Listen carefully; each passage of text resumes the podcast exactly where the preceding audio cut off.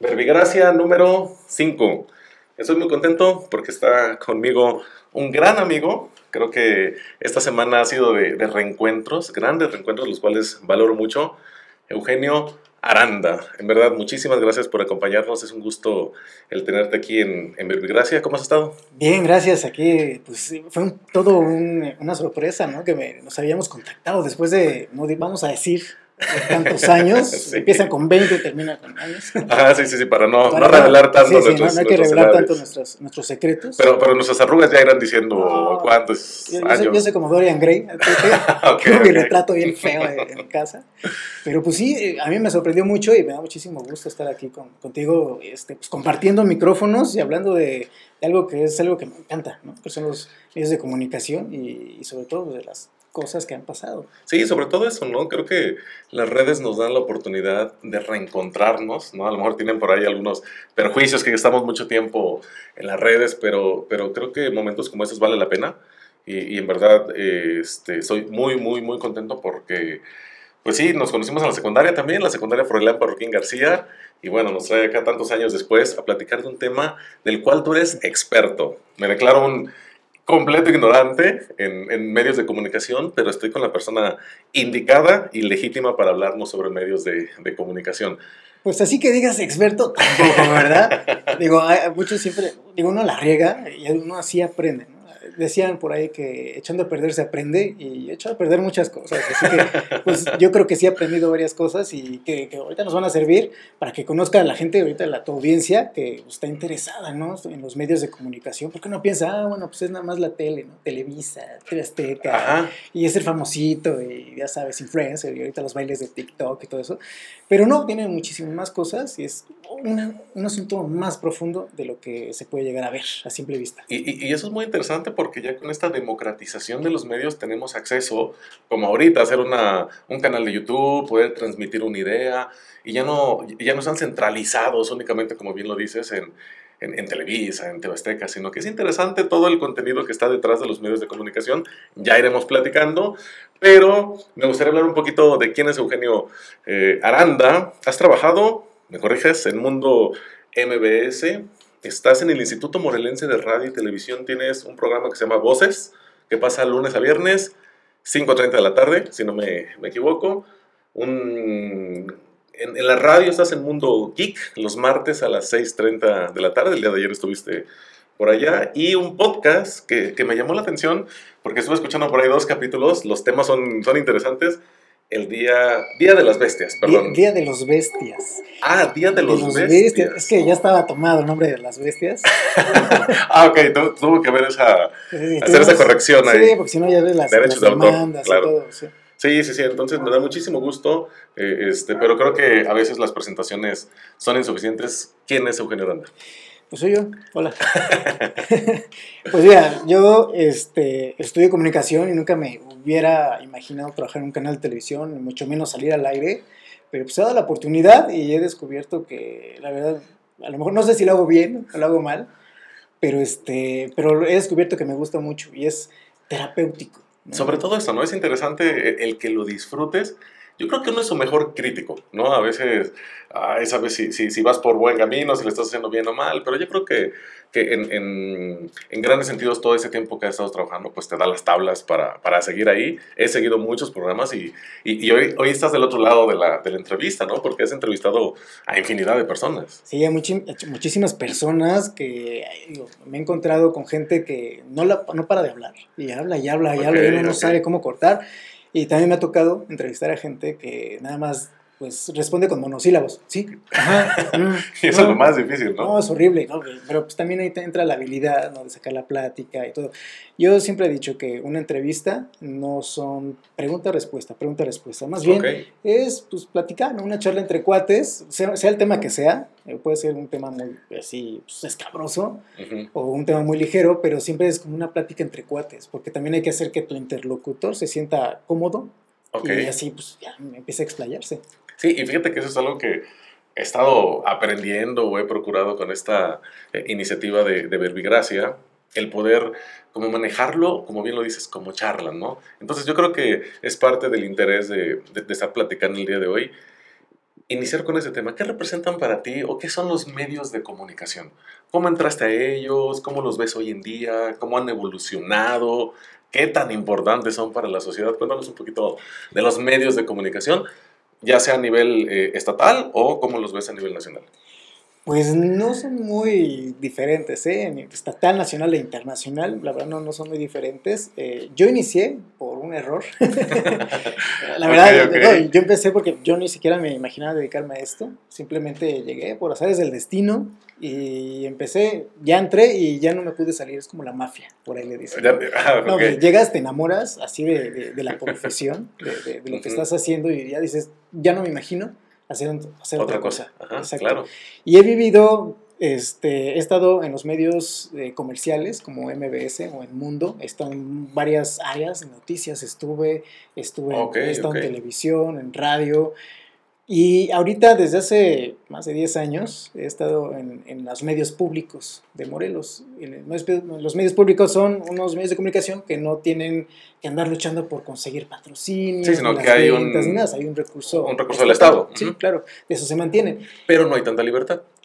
Más o menos. Okay. No tienes tanta libertad en el sentido de que, bueno, en mi programa de radio no voy a poner a Luis Miguel, ¿no? En las canciones, pero sí puedes darle esa oportunidad y ese chance a bandas emergentes del estado de Morelos, que ah, pues, son muy talentosos, pero pues nadie les da ese, ese espacio. Sí, esa oportunidad que es muy importante. Sí, claro, también hay muchos artesanos que buscan también difusión, ¿no? Mm. y de eso se dedica el Instituto Morelense de Radio y Televisión, que tiene un canal de televisión y cuatro estaciones de radio, y entonces, pues en conjunto, apoyan a esas personas que necesitan. Es, es un medio público, es para la gente.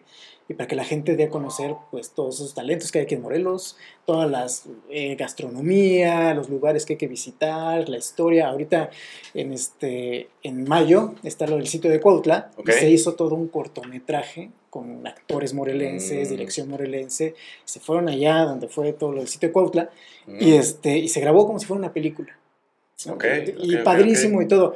De hecho, este, les voy a presumir a todos, el Instituto Morelense de Televisión, bueno, hace unos años, les pongo en contexto, hace unos años, este, nuestro querido expresidente Enrique Peña Nieto agarra y dice, ¿saben qué? Nos vamos, porque todo el mundo se va a ir a digital, a televisión digital, con señales digitales, vamos a ponernos en digital nosotros y tenemos hasta tal fecha para, este, creo que era en diciembre, un, primero de diciembre, para... Sí, quitarlo análogo, quitarlo análogo y, pasar a digital. Digital no quiere decir que es alta definición, no solamente un tipo de señal. Y entonces dijo, a todos les voy a dar chance, a todas las televisoras, de comprar sus transmisores, todo su equipo de digital para, el primero de diciembre vamos a bajar el switch análogo. Ok, pues aquí en Morelos, como está el, el, gobernador era Graco Ramírez. Ajá. Este, falta decir nuestro querido Graco Ramírez también. Graco Ramírez. Sí, sí, porque no, no puedo morder la mano que me dio de comer. Entonces, eh, porque la, este, la ex esposa era la coordinadora general del, instituto, pues dijo, bueno, pues se tenía la vara alta, esta señora sacó el billete y se compraron todo el equipo para alta definición y transmisión digital. Bueno, se instaló y todo muy padre, se, se, cambió la imagen del instituto y por el aniversario que es en, en abril precisamente, el 27, el 17 de abril más o menos, pues hizo un gran evento y dijo, pues de una vez, y le subieron a la señal digital y entonces podemos presumir que Morelos es el primer canal de televisión en alta definición y digital de México. Wow, fíjate, ese, dato es importantísimo porque yo no lo, yo no lo sabía. Sí, entonces la vanguardia y todo. Y, mucha gente, eh, bueno, cuando se subió Switch de lo digital y lo, y lo alta definición, pues tú ibas al súper y ya ves que tienen todas las televisiones prendidas, pues siempre estaba el canal de Morelos ahí, porque bueno, el que mejor que se veía en esa época, ¿no? Y ahorita la gente lo ve y lo, lo confunde con que TV UNAM, con el Politécnico, con todas estas cosas, porque bueno, uno piensa que en Morelos no se hacen cosas con buena calidad. En cambio, la verdad estás viendo cosas que son sí, y tienes las herramientas necesarias para poder desarrollar ese tipo de programas. La audiencia ha bajado en, en, en relación a ese canal, porque recuerdo bien lo citas, era muy fuerte y de pronto no sé cómo se percibe hoy en día desde adentro en cuanto a, la, audiencia? La audiencia es bien difícil de, medir y, sí, obviamente ha bajado, como ha bajado la audiencia en Televisa, ha bajado la audiencia en TV en todos los canales de televisión. ¿Por qué? Pues Redes sociales. claro, como bien lo mencionabas hace ratito, todo el mundo ya tiene muchas este, estas plataformas de streaming. Todo el mundo ya tiene Netflix, todo el mundo ya tiene el Disney Plus, el HBO, eh, YouTube, todo el mundo ya está sacando sus propios canales de televisión, digamos así entre comillas, en YouTube. Y entonces hay tanto contenido que es difícil de escoger un... Entonces, esta audiencia que antes se concentraba en unos dos, tres canales, pues ahora está dividida en muchísimos. Y también los gustos de la gente pues van cambiando. Apenas fue el domingo pasado la entrega de los Oscars y reportaron una pérdida de audiencia brutal, la mínima que han tenido en toda su historia. En cambio, en, en la transmisión de los, de los premios de The Game Awards, que son los premios a los videojuegos, que se dan cada año, la audiencia subió más de 300%. Y fue una transmisión de lo, mismo, ¿no? Digital. La gente va cambiando, los gustos van cambiando. Y, la y, irá a desaparecer. ¿Tú crees que desaparezca la televisión? No creo. Yo creo que o ya no soy en un caso muy. Yo creo que la televisión se debe de, transformar. El, así me gusta ese punto. Me gusta. Así decían antes de la, de la prensa escrita. Los periódicos, híjoles, van a desaparecer. ¿Por qué tenemos los noticieros en la radio? Ah, va a desaparecer los noticieros de la radio. ¿Por qué tenemos los noticieros de la televisión y son más atractivos? Porque tienen imágenes. ¿Y qué creen? El periódico sigue, la radio sigue, la televisión todavía está. ¿Qué necesitaría? Y uno pensaría, ¿qué necesitaría para que la televisión desapareciera, así como la conocemos? Porque ya están las, plataformas de streaming. Uno decía, bueno, pues a lo mejor este, ¿Qué es lo que tiene la televisión a, la diferencia de las plataformas de streaming? Pues en plataforma de streaming ya estás con un video on demand. Tú, tú escoges qué ver y, ya, regresas y la trazas. En televisión hay cosas en vivo, como noticieros, como deportes. Sí, que pasa a determinada hora y tienes que estar al pendiente del contenido. Exacto. Porque no le puedes estás viendo unas noticias y obviamente no puedes adelantar a la noticia, ¿no? Porque está Sí, me cae gordo esto, a ver. O un partido de fútbol, ¿no? O algo así. Y uno pensaría, bueno, cuando las plataformas de streaming tengan estos servicios en vivo, a lo mejor la tele ya empieza a ser un poquito más de lado. Okay. Pero ¿qué crees? Hay muchas plataformas que ya están experimentando con eso. Por ejemplo, Amazon Prime Video ya está metiendo eh, partidos, empezó a experimentar con partidos de la NFL el año pasado, transmitiéndolos en vivo con su servicio de streaming digital. Pero no pasó nada la gente sigue prefiriendo, para estos casos, la, televisión, tradicional, digamos, ajá, en ese sentido. Sí, porque incluso el, el, amor, ¿no? Ese sentimiento, esa nostalgia de estar frente al televisor y ver ese tipo de contenido, que es muy diferente, como dices, al streaming. Y claro, y aparte, en el streaming no tienes comerciales, ¿y qué es lo que más ves cuando estás en el Super Bowl? Sí, claro. Estás esperando los comerciales. ¿no? son, un millonada que, que le invierten en, en la realización de esos spots y son muy atractivos, y eso no lo vas a tener en las plataformas digitales. Y, sí, sí, sí, claro. Y, eso es muy. Me, llama mucho la atención, insisto, porque eres un, un, experto en esos temas. Yo le tenía un poco de miedo, te soy honesto, a las redes sociales, a, a la cámara, a poder transmitir una idea. Pero creo que esta democratización de los medios es algo magnífico, el poder transmitir una idea, sobre todo con algo muy importante, libertad, ¿no? Que si lo comparas quizá con algún medio de comunicación, como el Instituto Morelense, Televisa, TV por citar un ejemplo, ¿hay algún tipo de, hoy en día, de lineamiento que te impida transmitir un mensaje? Depende de dónde estés, ¿no? Eh, cada empresa tiene sus propios, como dices, lineamientos. Por ejemplo, este, Televisa obviamente no vas a poder chulear a las producciones de Tebasteca. Pero tampoco está como que escrito, ¿no? Es algo como por sentido común. Igual, pues, tú estás trabajando para el Instituto Morense de Televisión, estás al frente de un micrófono o de una cámara, y obviamente no te vas a poner a decir vulgaridades, ¿no? O a decir cosas este, discriminatorias, ¿no? Racistas, cosas así. Eh, o sea, cuidar lo políticamente correcto al momento de estar frente a cámara. Claro. Pero en el cuanto al contenido del mensaje. No, claro pues, tienes totalmente la libertad, ¿no? Obviamente respetando a toda tu audiencia. Okay. Al contrario, por ejemplo, eh, de los podcasts o cosas que son muy personales, transmisiones este, que haces como blogs en, video en YouTube, que tú, la, el lineamiento te lo pones tú. Tú, tú te, autocensuras si quieres, si no, órale. Ajá, le das vuelo al leche y hasta donde, hasta donde llegue. Claro, e, e, este, decía que, por ejemplo, tengo, formo parte de un podcast, se llama El Día de, los Bestias, y este... A ver, explícanos un poquito de qué trata, porque yo estoy inquieto en... Ya escuché dos capítulos, pero sí son historias de terror, de... A veces, es que todo empezó porque, pues, porque pandemia, todos estamos encerrados, Y entonces, eh, pues tengo un amigo que le gustan estos temas, ¿no? Ay, Que terror y cosas así. Y entonces una vez estábamos hablando por teléfono, en conferencia, éramos tres, ¿no? Que wiri wiri, guara guara. Y empezamos a grabar la, la llamada. Grabando la llamada nos dimos cuenta que, oye, pues si le ponemos musiquita de fondo y todo, pues sí se arma, porque las llamadas duran hora y media, dos horas, ¿no? Y pues va, y entonces así empezamos y di- dijimos, no, pues vamos a hacerlo más en forma. Descubrimos que hay eh, plataformas gratuitas para poder subir tu, tu Lo, podcast, lo primero que hicieron para animarse después de ya tomar la idea, que es buscar como una plataforma, buscar un espacio en donde introducir el contenido o, o- o hacia dónde llevarías ese, ese consejo, ¿no? En cómo iniciar el podcast. ¿Cómo iniciar? Tienes una idea, ¿no? Eh, ha- hay que hablar de lo que te gusta. A lo mejor no, no lo sabes todo, pero sí, si te gusta y lo hablas con pasión, pues ese, ese sentimiento, claro que lo- se lo contagias a tu audiencia y te hace más atractivo a que- para que te escuche. La forma de hablar, de moverte y todo, ¿no? Yo, yo hablo y me muevo mucho y todo.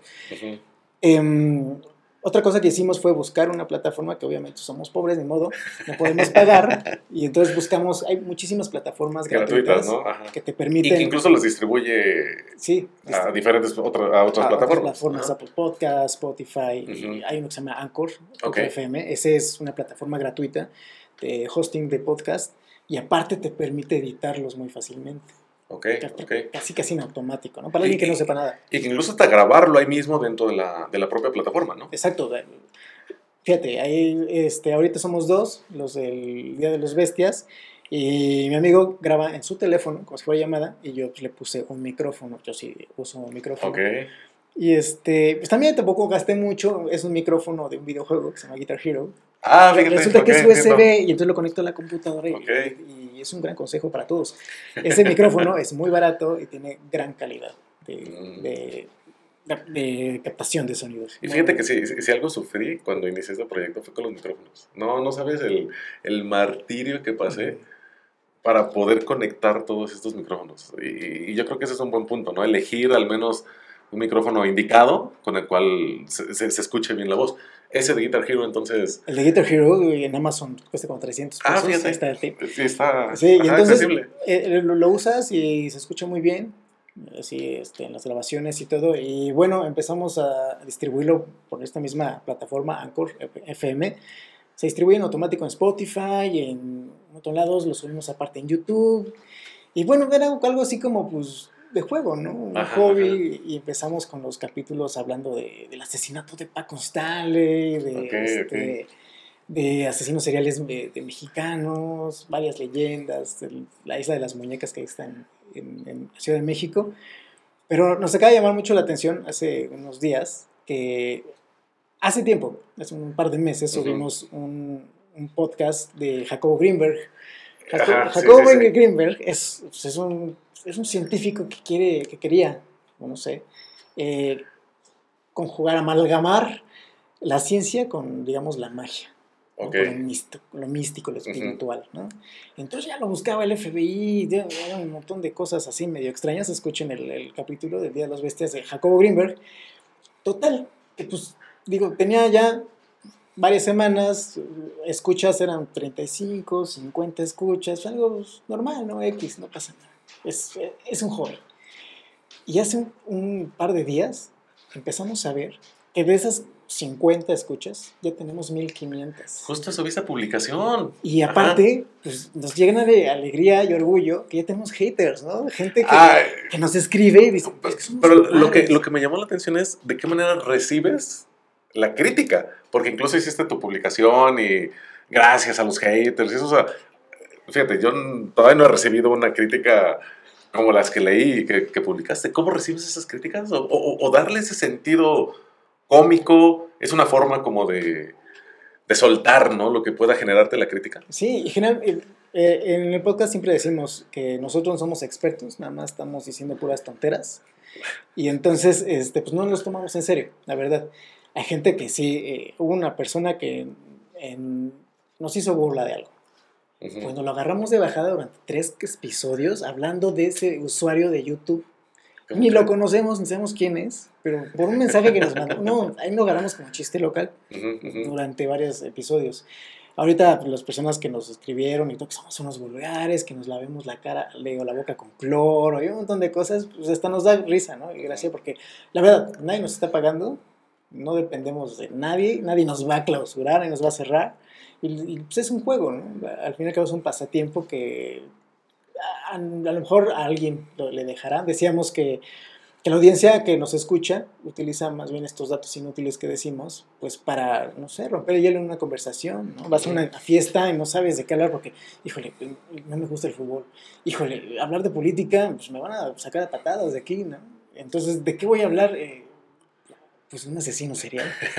Sería una buena opción para iniciar la una, charla. Una teoría de cómo matar a una Paco Stanley. Ah, entonces ya empiezas a, a, este, a romper el hielo con las personas y uh -huh. con diferentes temas de conversación que no son los habituales. Y sobre todo, hay público para todo. Sí, ¿no? claro. Para, a veces estamos tan cansados de la semana, del estrés y queremos escuchar un contenido diferente, un contenido que a lo mejor nos haga reflexionar, nos salga a reír o nos, salga, nos, nos haga escuchar este tipo de, de historias.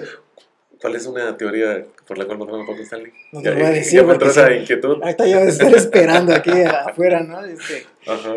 este, todas las patrullas, todo. Pero fíjate, esto que hablamos de Jacobo Greenberg, ahorita lo tengo fresquecito, este, decían que él vivía en Lomas de Aguatlán. Okay. Y entonces cuenta la leyenda que pues, lo perseguía el FBI, y lo estaba súper vigilado, y que entra a su casa en Lomas de Aguatlán y pasó varios días, semanas, no salía. Dijeron, pues ya se murió. Uh -huh. Entraron a la fuerza a la casa, con la familia y todo, y todo estaba como si se hubiera parado el tiempo adentro. Desapareció, nadie sabe dónde uh -huh. está. Y, todo. y entonces empezamos con nosotros con las teorías. No, pues a lo mejor se fue un portal interdimensional y está en, en, Aruba y así. Pues no contactó a mi amigo la hija de Jacobo Greenberg para que dejáramos de hablar de su padre, que no sé qué, que respetáramos su memoria. Todo. Y en vez de bajonearnos, les dio para arriba. Sí, hasta risa nos dio, jajaja, ja, ja, pues, uh -huh. que se crea, ¿no? ¿Esta qué? O sea, nadie nos, nos, este... Estuvimos con Roberto Abad, que es un escritor morelense, okay, sí. apenas, eh, hablando de ovnis y abducciones. Y, y, fíjate, aun cuando él era nuestro invitado, lo agarramos de bajada y no, no decíamos que era el invitado, que era el colado, ¿no? ¿Y este qué, no? Ok, ok. De, de la abadía y ya lo agarramos así. Pero pues es el chiste, no tomárselo en, tan en serio en, en, este tipo de contenido. Es, ese es un gran, un, un gran punto, ¿no? Regresando al, al, al, elemento por el cual estamos platicando, no tomarse tan en serio a veces la, la forma en que se quiere transmitir el, el mensaje, ¿no? Yo creo que necesitamos ese tipo de contenido, necesitamos distraernos, ¿no? De cierta manera.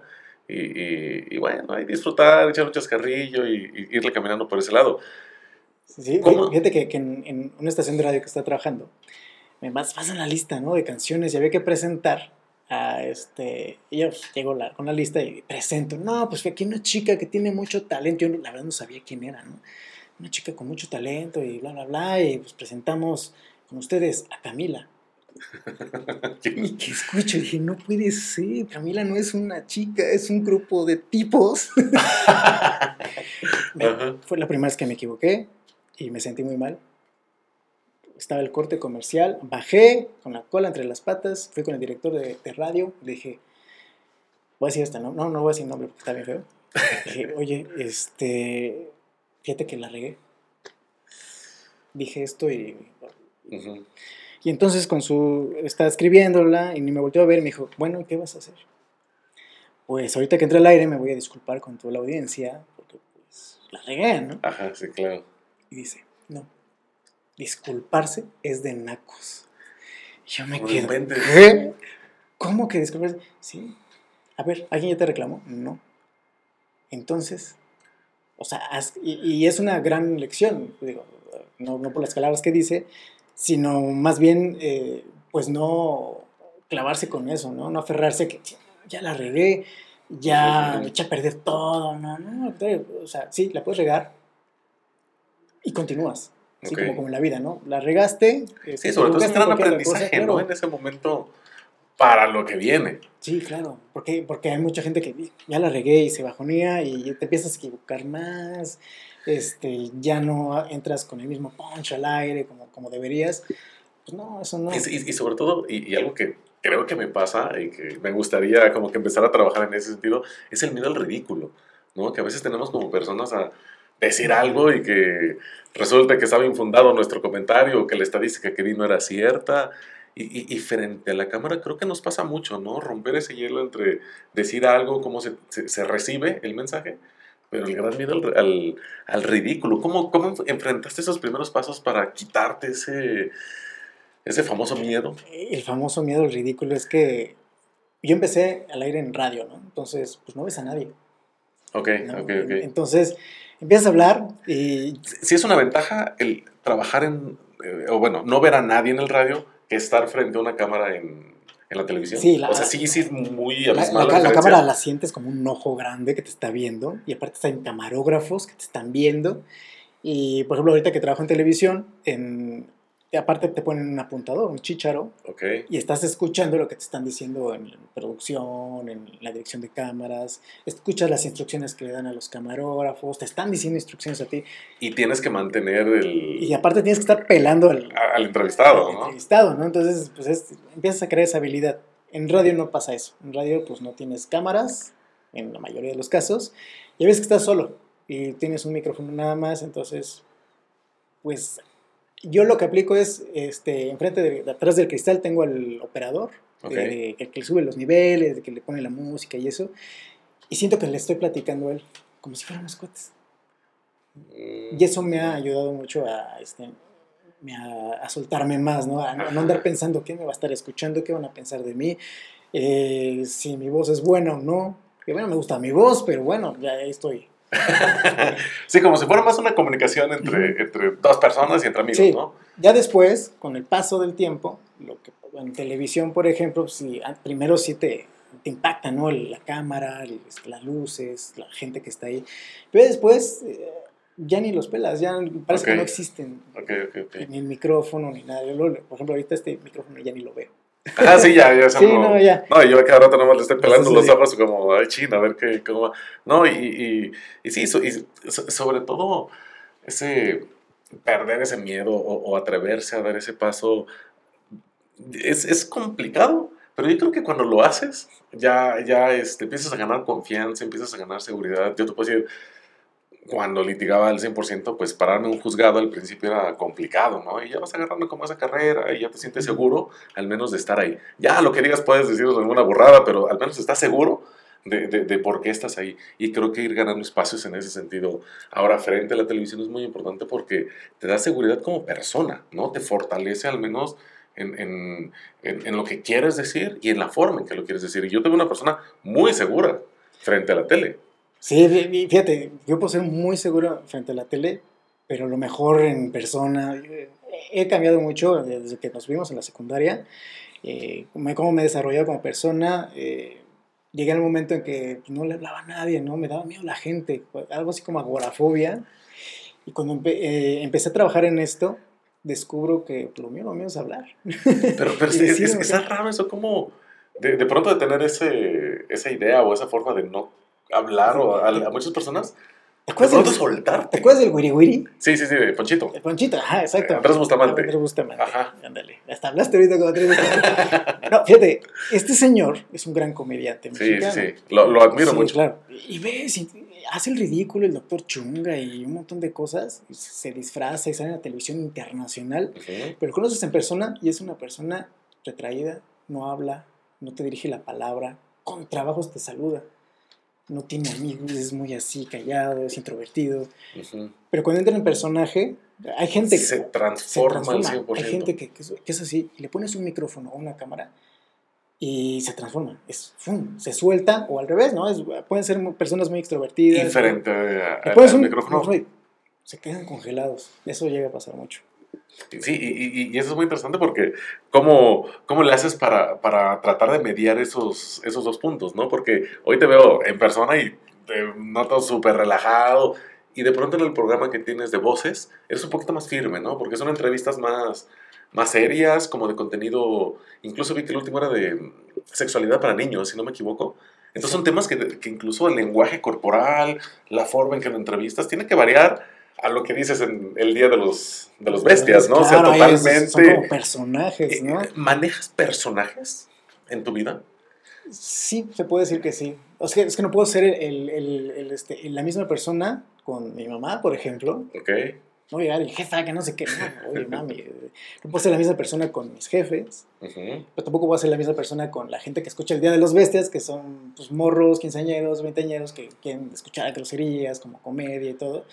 Y en, en el caso de voces, en programa de televisión, pues es, eh, ahí tengo que ser, pues, como dices, ¿no? Más serio, un poco más culto. Sí, sí, porque incluso te digo, me llama mucho ¿no? el perfil. Claro, Ajá. y, y hablar de. Estoy hablando casi siempre con médicos, ¿no? Y con posgrados de no sé qué cosa. Y, y este, y a, a veces yo no sé, no tengo ni la menor idea de qué están hablando. Ok. ¿no? Y me quedo así. Yo me pongo en el papel de la audiencia, porque le estamos hablando de la audiencia que también está viendo la televisión y no y son que a lo médicos. mejor conceptos que, que son muy difíciles de Exacto. entender. Entonces, a mí me da una lista con preguntas que también se le pasan al médico y se, estudian en teoría. Pero yo ves la lista y digo, bueno, a mí me salen dudas también. Ok. Yo me trato a mí mismo como audiencia, entonces le voy a decir al doctor, oiga, doctor, bueno, la que, lo que acaba de decir, no lo entendí. Eh, Explíquemelo con, con Ah, peras, con manzanas. Porque justo te iba a preguntar, ¿cómo sales de ese embrollo de pronto de decir, ¿qué me está diciendo? Al natural. Al Doctor, natural. no lo entendí. Doctor, no entendí. O, o- o a lo mejor le digo, este, no sé, pongo un ejemplo. Digo, A ver, lo que quiso decir es que esto pasa esto. No, es que pasa. Ah, ok. Entonces ya me lo empieza a explicar solito.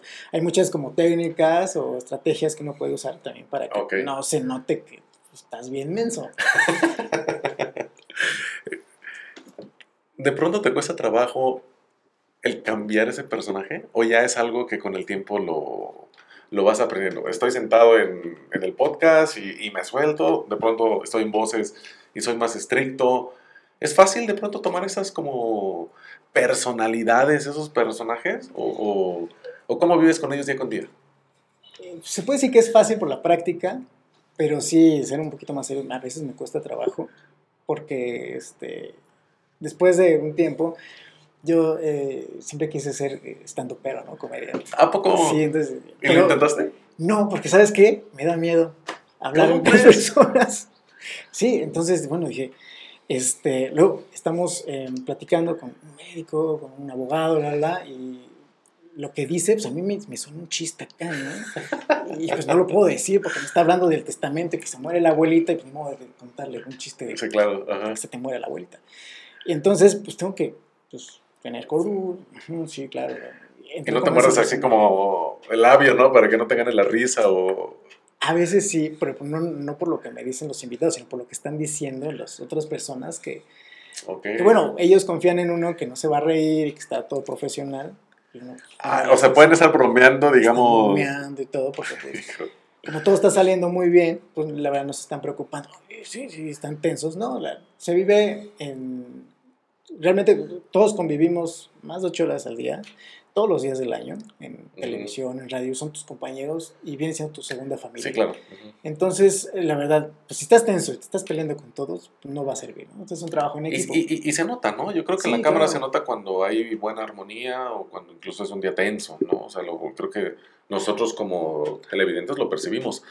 Por ahí va. Sí, entonces, este, como confían en ti, que estás haciendo bien tu chamba, pues se empiezan a despreocupar y tú empiezas a fluir, y se relajan más y uno ya eh, se minimizan las posibilidades de regarla, ¿no? Ok. Con botonazo, con camarazo.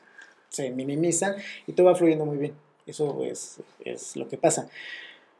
Pero, en esta práctica de hacer esos cambios de personaje, pues sí, eh, muchas veces la regas, muchas veces es por necesidad, ¿no? Yo me acuerdo hace muchos años, yo estaba trabajando en Mundo, y en Mundo, eh, cuando se hacía la, la- esta feria de Tlaltenango, Ajá, pues la salías, feria, de. Tlaltenango. Ah, pues sí, está arribita, ¿no? Sí, Ajá.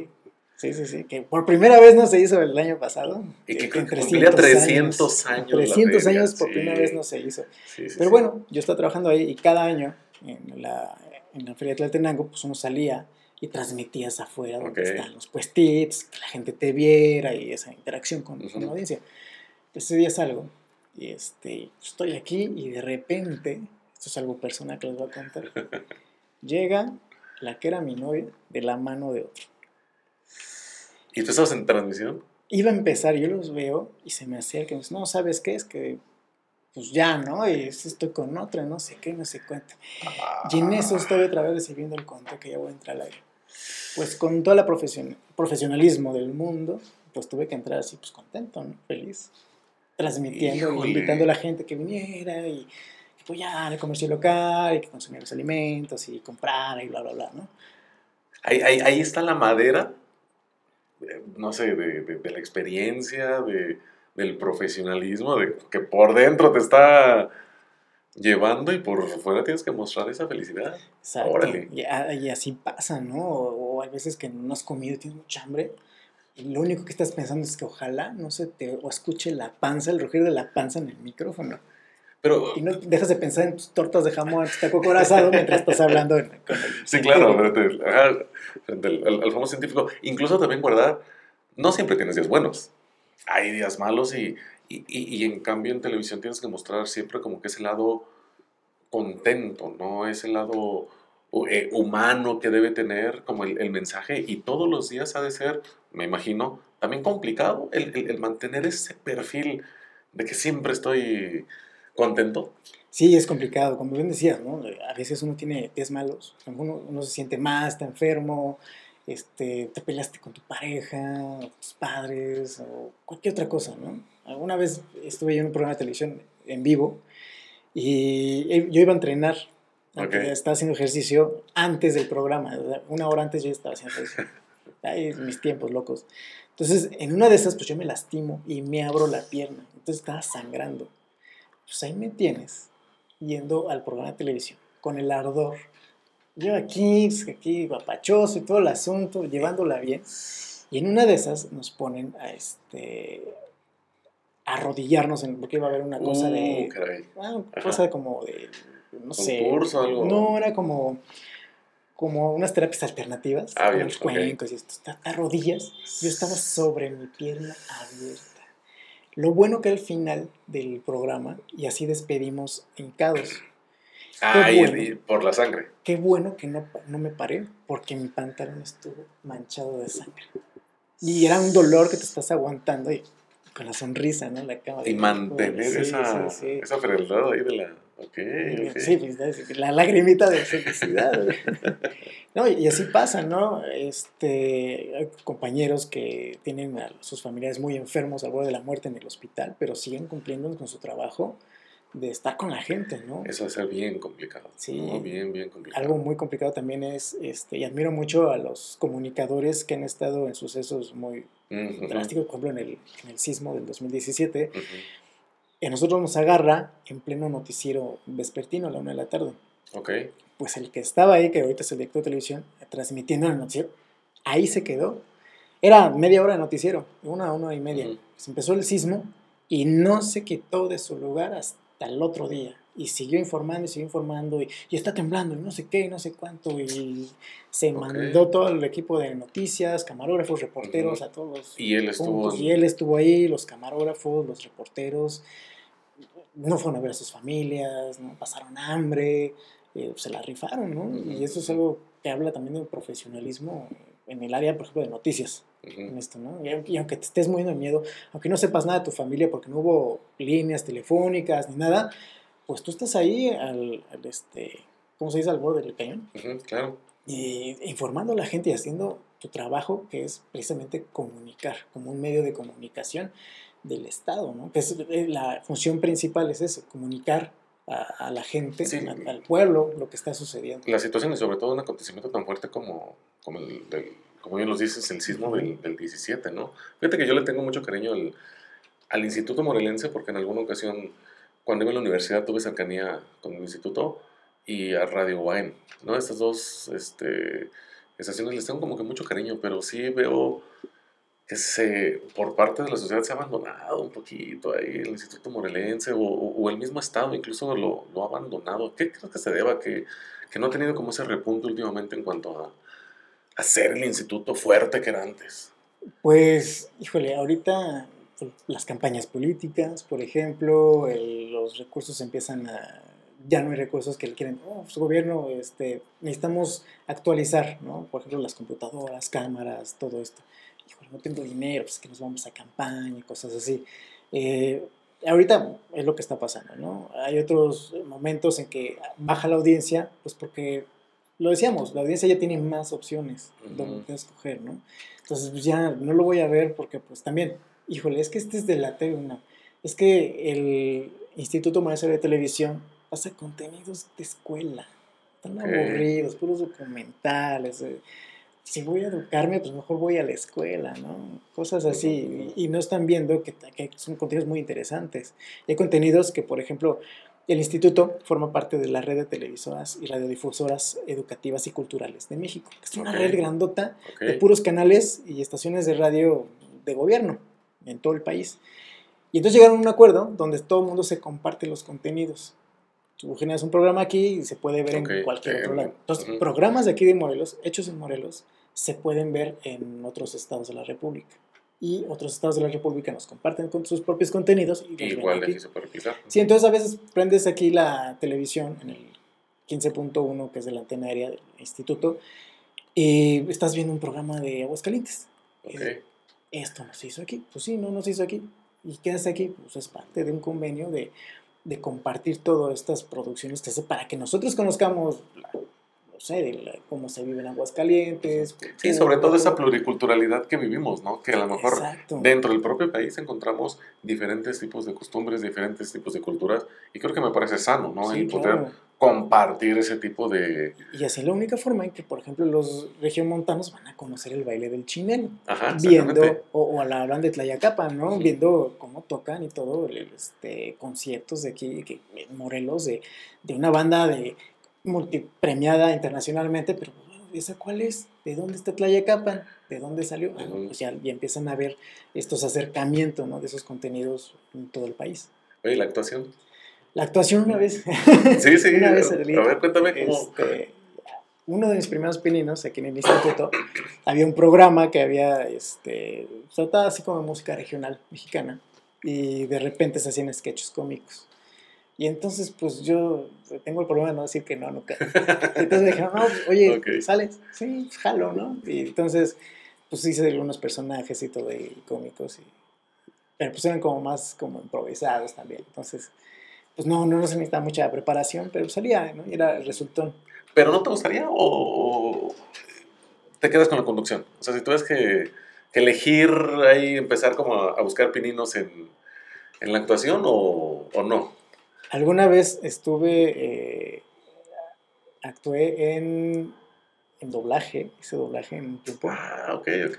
Sí, pues muy poquito. Fíjate que yo respeto mucho el doblaje, se me hace muy difícil, ¿eh? Sí, es bien difícil, ¿no? Y el, mejor doblaje del mundo es ese aquí en Cuernavaca. Es por el acento neutro que tenemos nosotros. Ah, fíjate eso. Entonces, las, muchas de las casas, de doblaje son aquí en Cuernavaca y algunas pues, en la Ciudad de México, pero con actores de Cuernavaca. Mucha gente se va a trabajar allá, ¿no? Por llamados y todo. Entonces yo entré, pues, por este, por capricho, porque dije, yo quiero hacer doblaje, alguna vez lo voy a hacer. Entonces entré, hice un curso, este, me dieron mis llamados, tuve mis llamados pagados, hasta eso, y entonces participé en dos, tres series así, pues, chiquito, papeles muy pequeños, y sí es muy difícil, sí es como concentrarte mucho y ser muy hábil con, este, con tus ojos, con la boca. Y de repente pasó algo que yo ya no busqué más, porque dije, bueno, me estoy dedicando más al, aquí en la, tele, en, el instituto, que es lo que, que, más me... Yo le tengo mucho amor al instituto, ahí he pasado los últimos más de 10 años de mi vida. Y digo, es como mi casa, ellos son mi familia, y lo que hago ahí, pues me gusta, ¿no? Y no me veo haciendo otra cosa. Ok, ok. ¿Qué me aconsejarías para empezar con este mundo de los medios de comunicación, en específico redes sociales, ¿no? Quiero abrir mi canal de YouTube, quiero este, empezar a crear contenido, no sé cómo, eh, a lo mejor ya tengo el concepto, ya tengo el contenido, pero no sé cómo empezar a darle forma. ¿Cómo, cómo me aconsejarías para, para que crezca este tipo de comunidad? Mira, para que empieces a hacer tu contenido, la verdad no tengo ningún consejo, lo has estado haciendo muy bien, he estado viendo tus videos y todo. De hecho, yo dije, cuando vi a Matiz dije, no, yo también quiero estar ahí. lo, lo, has estado haciendo muy bien, estás bien equipado, tienes tu, tu, luz, tu cámara, ¿no? Los micrófonos, tu, tu, interfaz, ¿no? De audio, que mucha gente no tiene y se dedica a esto. Digo, empezado ya estás. Los temas los tienes. Tus invitados, miles de invitados puedes llegar a tener, ¿no? Ahora, Eh, un consejo cómo seguir, pues no te lo tomes en serio, relájate. Ese, ese es buen punto, ¿verdad? Sí, claro. Eh, este, no, no, no hagas preguntas como de esto y esto, o esto y esto, ¿no? Pregunta-respuesta, pregunta-respuesta. No, trátalo como una charla entre cuates, así como nos, estamos ahorita nosotros. Okay, okay, a lo mejor estamos así porque nos conocemos desde hace muchísimos años, pero con cualquier persona, ¿no? Hay que romper el hielo con... Dicen que contando un chiste, una broma por ahí, rompes el hielo. Ah, sí, ajá, sirve para... Sirve. Para darle apertura a la plática. Sí, claro, si no, este, puedes ver, por ejemplo, en este cómo es la persona que tienes enfrente de ti, algún detalle que le puedas observar y ahí rompes el hielo, ¿no? Ok, ok, ok. Por ejemplo, ahorita estoy viendo tu gorrita. y te, me gusta, sí, claro, y te he visto un montón así de gorrita gachupina, ¿no? ok, ok, ok. Entonces me decía, pero ¿por qué traes esta gorrita? Este, tiene sangre, ¿no? Ahí de Andalucía, no sé qué. Y entonces la otra persona te va a decir, no, pues no, yo vengo de Chimalhuacán, no sé. Y, empiezas como que a romper el hielo con esas A ver, si tuvieras, vamos a cambiar los papeles, si tuvieras que entrevistarme, ¿qué es lo primero, sin conocerme, qué es lo primero que me preguntarías? Lo primero que te preguntaría era, bueno, yo este, sé que escribiste un libro, yo no tengo ni idea de qué es, pero qué padres fotos. qué padres fotos. sí, al menos el arte. El arte está muy padre, ¿no? Y, bueno, yo te, te preguntaría, oye, eres de profesión, de formación de abogado, ¿por qué diablos escribiste un libro que yo se me hace que no tiene nada que ver con las leyes? ¿no? Más bien es, es, con algo que tiene que ver con, con alguien que estudia literatura, eh, comunicación. Esto, este uso del lenguaje que a lo mejor está muy perdido por todos, pero que tú lo quieres recuperar con este, este texto que tienes, bueno, es súper importante, pero ¿por qué te alejaste tanto de las leyes? Okay. Y, y, fíjate que esa pregunta me la han hecho muchas personas, ¿eh? muchas, muchas, porque si bien mi formación es de, de, abogado. Estuve como tú 10 años metido de lleno en la profesión. Eh, de pronto dar ese salto haciendo hoy esta charla contigo, el, el, escribir un libro que nada tiene que ver con el derecho, pues sí, de pronto es muy abismal, ¿no? En, en el sentido de, del por qué lo hago. Y, y, y sobre todo te podría contestar que es porque aquí me encontré. Hoy lo que estoy haciendo y lo que escribí y lo que pienso seguir haciendo, me encontré conmigo.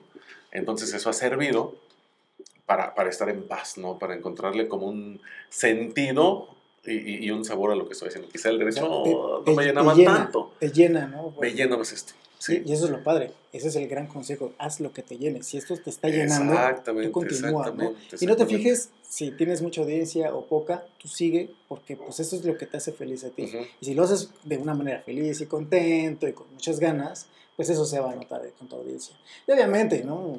Ya saqué este video, oye, Juanita, compártelo, oye, Pepita, compártelo, y empiezan a compartir tus amigos y todo, y los likes, que son muy importantes, estas reacciones en las redes sociales, y solito, solito va a empezar a crecer, y de repente va a decir, bueno, ya voy a poder vivir de esto. Sí, y, y, sobre todo, me encanta lo que dices, la pasión con la que haces las cosas, y yo creo que eso es algo muy importante, porque vale la pena el el vivir y sobre todo tratar de aprovechar los momentos para hacer en, la medida de tus posibilidades lo que te gusta. Y si hoy esto te llena, adelante, ¿no? Ese es el camino.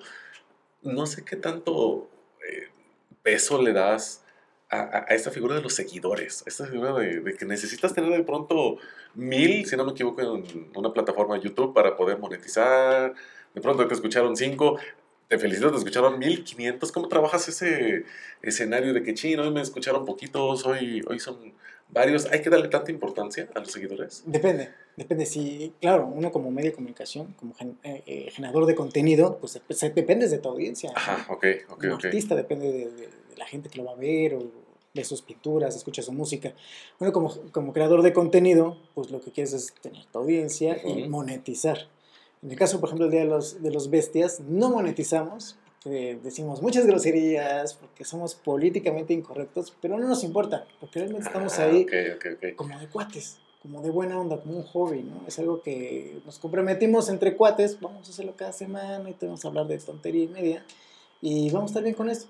Sí, pero la línea por la que siguen no es, o sea, su finalidad no es eh, obtener dinero, ganar estos no nos importan los seguidores, no nos importa la audiencia. Sí, no, fíjate que algo que me gustaba de Matiz que decía es la necesidad de hacer algo, ¿no? Entonces creo que va por ese lado, ¿no? O sea, se divierten, se la pasan a toda y su finalidad es muy clara, ¿no?